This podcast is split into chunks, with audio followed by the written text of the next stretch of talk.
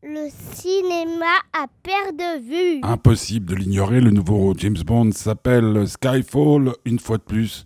Daniel Craig et James Bond, et une fois de plus, euh, avec lui, euh, en pleine introspection. Bon, c'est tout, hein, c'est peut-être le seul défaut de ce film, James Bond qui se pose des questions. Eh ben, c'est plutôt rare, mais c'est sympa parce que ça le place au même niveau que certains autres grands héros de la mythologie euh, des espions, on va dire. Bon, alors, ben, tout ce qu'on vous a dit sur ce film est vrai.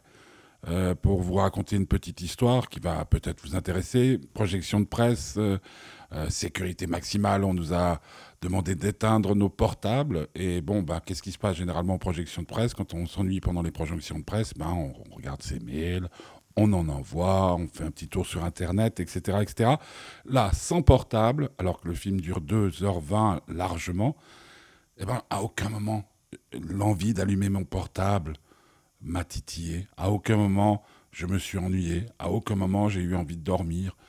J'étais pris dans l'action de ce nouveau euh, James Bond.